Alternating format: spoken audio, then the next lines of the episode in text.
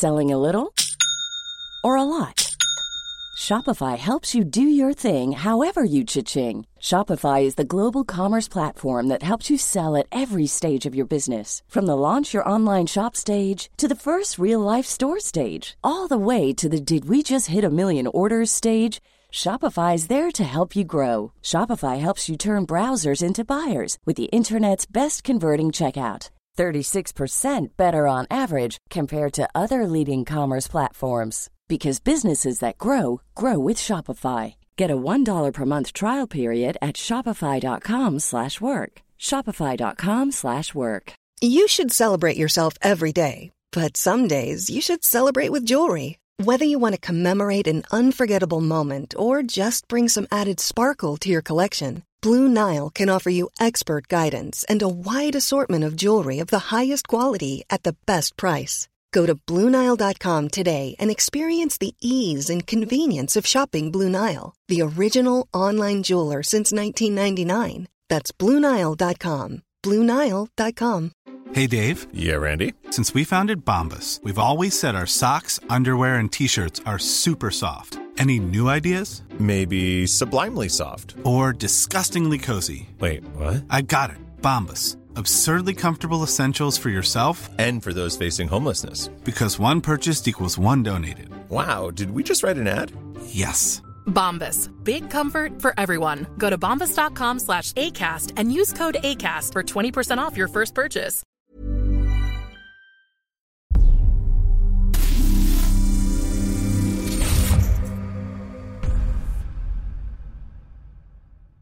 Aujourd'hui, je vous retrouve pour parler de la propagande. Au-delà du halo négatif du mot propagande, j'aimerais qu'on se demande ce qu'est l'outil propagande. L'outil propagande, vous le verrez, est un outil. Et comme tous les outils, on peut en faire le meilleur comme le pire. Pour parler de la propagande, eh bien, je vais m'appuyer sur le livre d'un des concepteurs de la propagande moderne, Édouard Bernays. Alors le livre sur lequel je vais m'appuyer pour qu'on définisse ensemble l'outil propagande, c'est Propaganda justement d'Édouard Bernays. Et pour que vous compreniez en fait quelle est la pertinence de ce livre, eh bien je vais vous parler un petit peu d'Édouard Bernays, de son histoire et de ses faits d'armes. Alors commençons par dire qu'Édouard Bernays est le neveu de Freud, qu'il est dans le domaine des relations publiques et qu'il est né à Vienne en Autriche le 22 novembre 1891 et qu'il est mort à Cambridge dans le Massachusetts le 9 mars 1995. C'est donc un publicitaire austro-américain mort à l'âge de 103 ans. Il est considéré comme le père de la propagande politique et d'entreprise, ainsi que de l'industrie des relations publiques, qui ont fortement contribué à développer le consumérisme américain. Alors Édouard Bernays était un publicitaire, mais en quoi est-il pertinent d'étudier un livre d'Édouard Bernays, si ce n'est qu'il s'appelle Propaganda, quand on veut savoir ce qu'est l'outil propagande Eh bien, pour comprendre, on va d'abord se demander pourquoi est connu Édouard Bernays aux États-Unis. Édouard Bernays est d'abord connu aux États-Unis pour avoir mis au point des méthodes d'incitation à la consommation de cigarettes chez les femmes pour des firmes comme Lucky Strike. Dans les années 1920, les fumoirs étaient réservés aux hommes. Édouard Bernays fait transgresser l'interdit de la cigarette féminine qui pouvait dans la société d'alors avoir une connotation sexuelle pour les femmes. Lorsqu'il commence à travailler pour l'American Tobacco Company, Édouard Bernays se voit donc confier l'objectif d'augmenter les ventes de Lucky Strike chez les femmes. La première stratégie consista pour Bernays à persuader les femmes de fumer des cigarettes au lieu de manger pour mincir.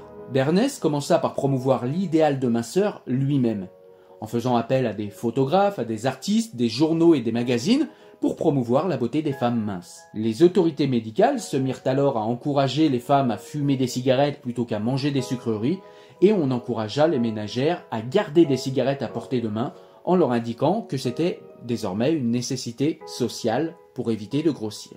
Les femmes se mirent donc à fumer plus de cigarettes et l'American Tobacco Company augmenta ses revenus. Lucky Strike devint alors le leader du marché en termes de croissance économique. La première campagne réussie, les femmes se mirent à fumer beaucoup plus de cigarettes. Mais un tabou demeurait sur le tabagisme des femmes en public. Afin d'avoir des conseils, Édouard Bernays consulta donc le psychanalyste Abraham Brill et lui demanda comment lever ce fameux tabou concernant le tabagisme des femmes en public. Abraham Brill lui expliqua qu'il était selon lui normal que les femmes veuillent fumer, du fait de leur émancipation, du fait qu'elles portent moins d'enfants, du fait qu'elles font le même travail que les hommes, et que donc elles cherchent à lui ressembler. ce qui ferait de la cigarette, pour les femmes, un étendard de liberté. Fort de ces conseils, Édouard Bernays organisa alors un contingent de femmes pour fumer des cigarettes désormais renommées Torches de la Liberté lors du défilé du dimanche de Pâques 1929 à New York, qui fut un défilé féministe. L'événement fut soigneusement scénarisé pour promouvoir le message voulu, à savoir que fumer des cigarettes pour une femme, c'est conquérir son émancipation et sa liberté avec entre ses lèvres les fameuses torches de la liberté. L'événement fut soigneusement scénarisé donc pour promouvoir le message voulu, à savoir que fumer est pour une femme un symbole d'émancipation et que les femmes peuvent désormais arborer en public, fièrement et librement, les torches de la liberté. Le défilé se déroula comme prévu, tout comme la publicité qui suivirent, et des vagues de femmes se mirent à fumer à travers tout le pays. Et c'est à Édouard Bernays que l'on doit cette fameuse symbolique de la cigarette comme symbole de l'émancipation féminine.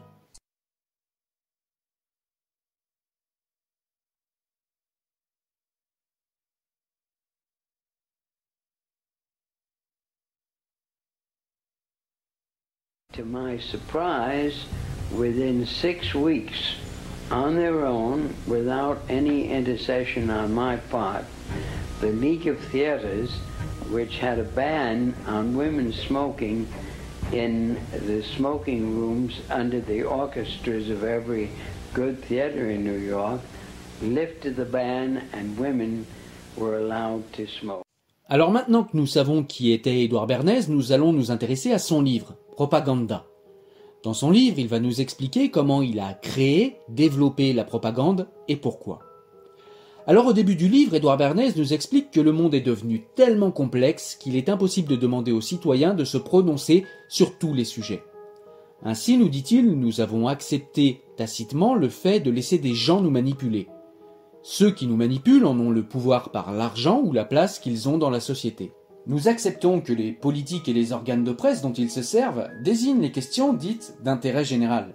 Nous acceptons qu'un guide moral, un pasteur, un imam, un prêtre, un essayiste ou une opinion répandue nous prescrivent un code de conduite sociale standardisé auquel nous nous conformons. Ensuite, Édouard Bernays nous parle de la propagande dans le commerce. Il nous dit que la propagande est utile au commerce.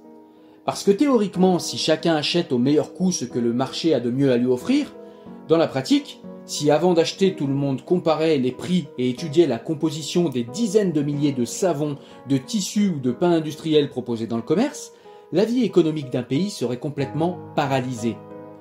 Pour éviter cette paralysie et que la confusion ne s'installe dans une société, cette société consent à ce que son choix se réduise aux idées et aux objets portés à son attention par les propagandes de toutes sortes. Édouard Bernays nous dit également que les sociétés auraient pu remplacer la propagande par un autre système, comme par exemple un système où il y aurait des comités de sages qui nous choisiraient nos gouvernants, qui dicteraient nos comportements, décideraient des vêtements que l'on doit porter et des aliments que l'on doit manger parce qu'ils seraient meilleurs pour notre santé. Mais nous avons opté pour une méthode opposée, celle de la concurrence ouverte. C'est pour cela que ce système fonctionne et que la société laisse le soin à la classe dirigeante et à la propagande la responsabilité d'organiser la libre concurrence. L'auteur nous dit qu'on peut regretter ce qui découle de négatif d'un tel système d'organisation, comme par exemple la manipulation des informations ou l'exaltation de l'individualité. Mais selon Bernays, la propagande est utile à une vie démocratique bien réglée. D'ailleurs, c'est avec la complexification des sociétés humaines qu'est née la propagande, car les gouvernements invisibles ont besoin de méthodes pour diriger l'opinion, pour présenter des produits, pour mettre en scène un homme politique, etc. Bernays nous rappelle que c'est par les associations, les clubs, les confréries, les groupes politiques, les groupes commerciaux, les ligues pour ou contre l'alcool, les chambres de commerce, les associations professionnelles, etc., que les idées circulent en démocratie. Il nous explique que les idées diffusent dans ces différents groupes et il nous fait savoir que cette structure invisible qui lie inextricablement ces groupes et associations est le mécanisme que les démocraties ont trouvé pour organiser leur esprit de groupe et simplifier leur pensée collective. Déplorer ce mécanisme, c'est vouloir une société comme il n'y en a jamais eu. Pour finir, ce qu'on peut dire en introduction, c'est que ce livre propose donc de mettre à jour les mécanismes de contrôle de l'opinion publique et de montrer comment l'opinion publique est utilisée pour vendre des produits ou des idées à l'approbation générale, montrer la place que devrait occuper la propagande dans une démocratie moderne et donner un aperçu de son code moral et de sa pratique.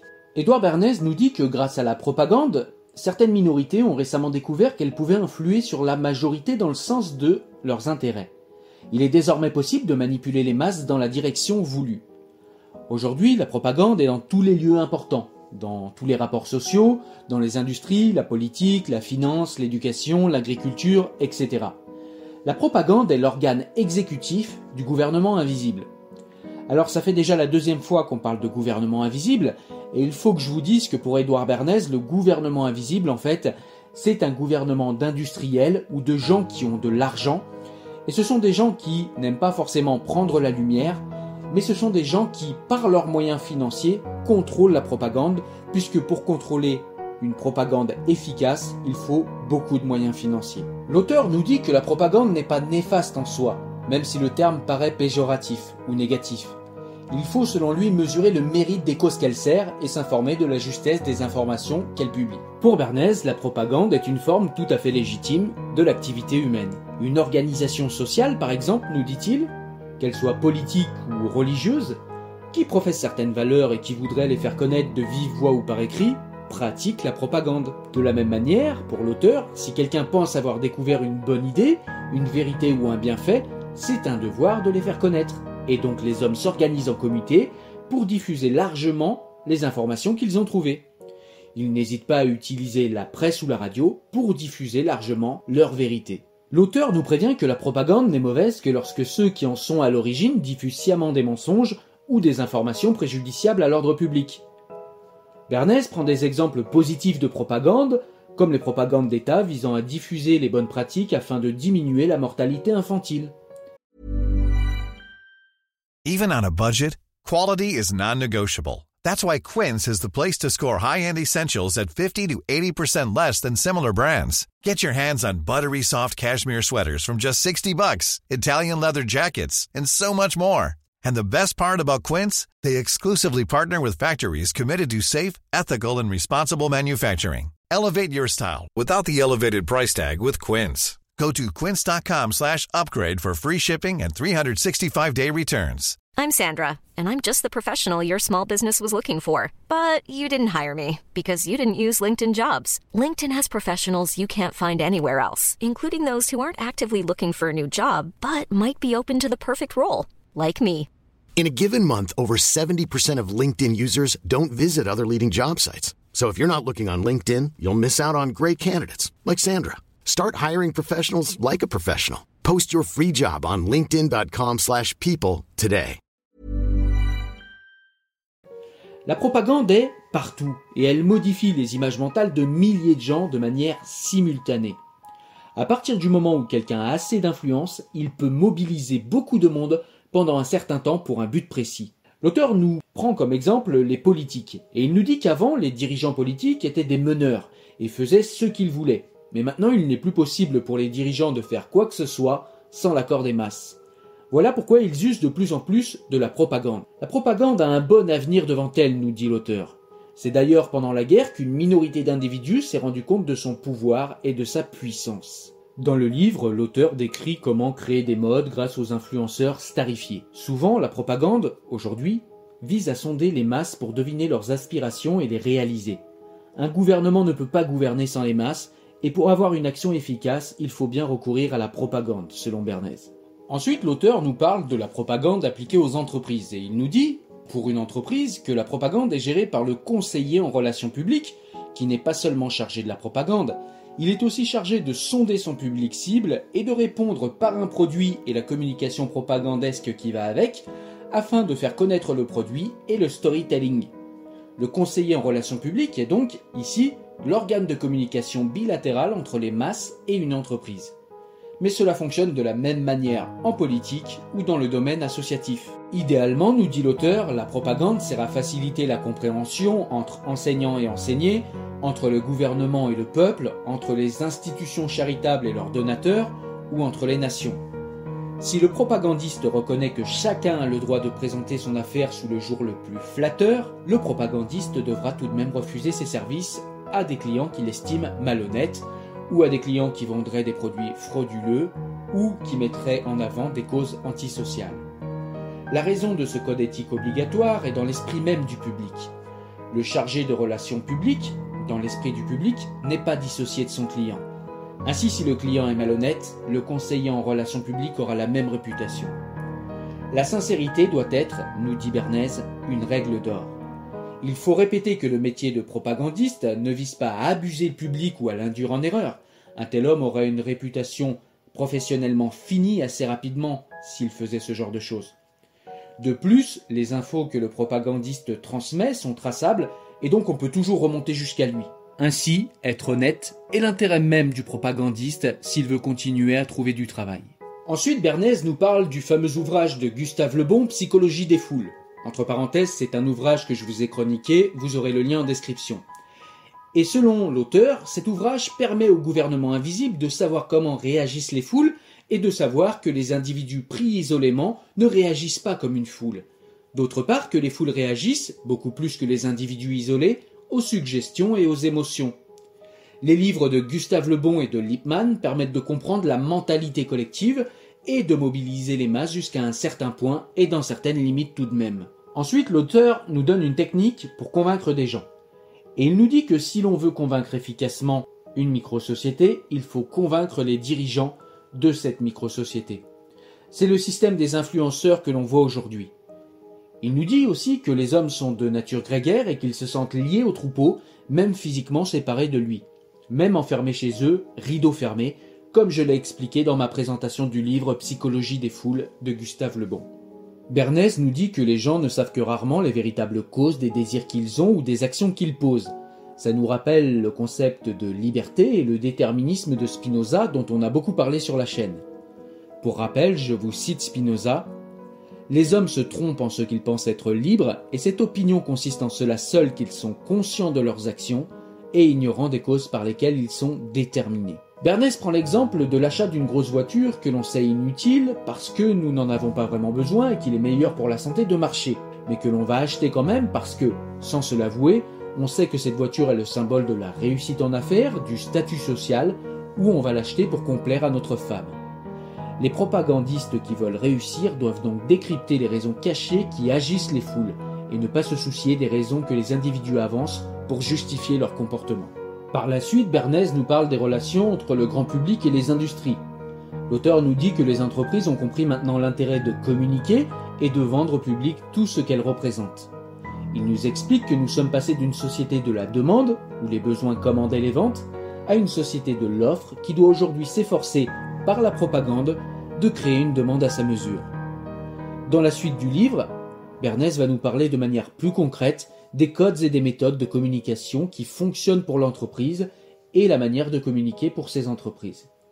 Il explique que les relations publiques sont nécessaires à l'entreprise. Non pour présenter l'entreprise comme parfaite alors que ce n'est pas le cas, mais simplement pour faire comprendre au mieux ce que fait l'entreprise et l'identité de cette entreprise. L'auteur insiste ensuite sur la nécessité pour les politiques, pour les entreprises et les associations d'avoir un service de conseiller en relations publiques pour maintenir une bonne réputation constante et pour faire connaître ce qu'elles proposent, vendent ou font. Bernays insiste beaucoup sur l'éthique dans la pratique de la propagande. Il explique à ce titre que la propagande est parfois utile contre les publicités mensongères. On arrive ensuite au chapitre où Bernays nous parle de la propagande appliquée à la politique. Alors je ne vais pas répéter tout ce que j'ai répété sur la propagande puisque c'est exactement pareil en politique. Simplement, Bernays nous dit que la propagande offre aux politiciens habiles et sincères un outil pour modeler et façonner la volonté du peuple. Pour éveiller l'attention en démocratie, eh bien, euh, les leaders n'ont pas d'autre moyen que d'utiliser la propagande, puisque dans d'autres géographies, pour éveiller l'attention du public, il faut être ou un leader, ou un lutteur, ou un dictateur. Mais en démocratie, pour se faire élire, il faut plaire aux masses pour obtenir leur suffrage. Un chef né n'a donc d'autre moyen que d'utiliser habilement la propagande pour s'imposer. En conclusion, Bernays nous dit que l'opinion est manipulée par des gouvernements invisibles dont les politiques ne sont souvent que des pantins influents sur lesquels les gouvernements invisibles font reposer leur programme. Qui sont ces gouvernements invisibles? Bernays ne le dit jamais précisément, même si par les éléments qu'il donne on peut comprendre aisément qu'il s'agit d'hommes fortunés qui ont accès aux médias. L'auteur insiste beaucoup sur l'éthique en propagande, sur l'éthique de la propagande et sur son bien fondé quand elle est utilisée à bon escient. Même s'il est facile pour nous d'imaginer que ceux qui maîtrisent un tel pouvoir de manipulation des masses ne sont pas tous des saints à l'éthique parfaite, et que donc il faut savoir repérer une propagande et éventuellement s'en affranchir. L'auteur nous dit qu'il est également important de comprendre que la propagande est une dialectique entre ceux qui la produisent et ceux qui la reçoivent. Le propagandiste ne se contente pas d'imposer ses vues, c'est beaucoup plus complexe que cela. Il doit prendre en compte les aspirations du peuple, de qui sont ses leaders afin de les influencer, des préjugés du peuple, et enfin susciter des émotions qui ne viennent pas en contradiction frontale avec les préjugés et les aspirations du peuple pour que la propagande soit efficace. Si on veut modifier la vie du peuple, nous dit Bernays, il faut le faire lentement, avec calme, stratégie et dans l'optique de concilier les aspirations populaires et les aspirations de la personne pour qui le propagandiste travaille. L'auteur insiste également sur le fait que si la propagande a montré son efficacité, elle a des limites et elle ne peut pas tout. On comprend également en lisant ce livre que ce n'est pas le hasard si Bernays comprend aussi bien la psychologie des foules. C'est un auteur qui a lu la psychologie des foules justement de Gustave Le Bon, mais c'est aussi le neveu de Sigmund Freud, et Bernays regarde ce que font les élèves de l'école freudienne pour étoffer ces méthodes de manipulation des foules. Voici les grandes lignes résumées. Mon but n'était pas d'être exhaustif quant à tout ce dont parle le livre, mais il est clair que c'est un excellent livre que je vous recommande et il est impératif à lire si on veut comprendre comment fonctionnent les propagandes et si éventuellement on veut s'affranchir des propagandes pour récupérer toujours plus de liberté intellectuelle. Voilà, si vous avez aimé la vidéo, eh bien n'hésitez pas à la partager, à la liker. Vous pouvez également nous retrouver sur le site internet avec des articles inédits, avec des articles des livres que je vous ai présentés ici. Vous trouverez des citations de livres, vous trouverez des recommandations de lecture beaucoup plus poussées que ce que je peux faire en vidéo. Et vous pouvez nous retrouver également sur tous les bons lecteurs de podcasts, y compris Spotify, Apple Podcast et Google Podcast. Merci beaucoup, au revoir.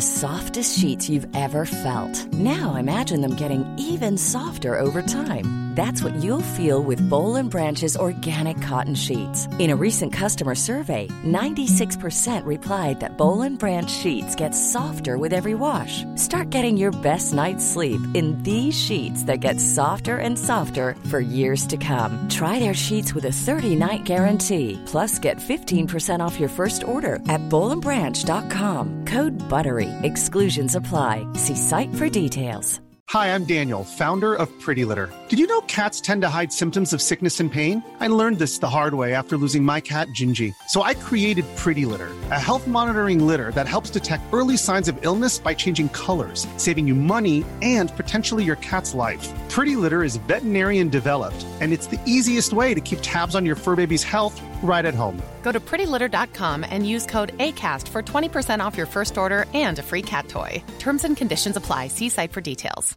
Even when we're on a budget, we still deserve nice things. Quince is a place to scoop up stunning high end goods for 50 to 80% less than similar brands.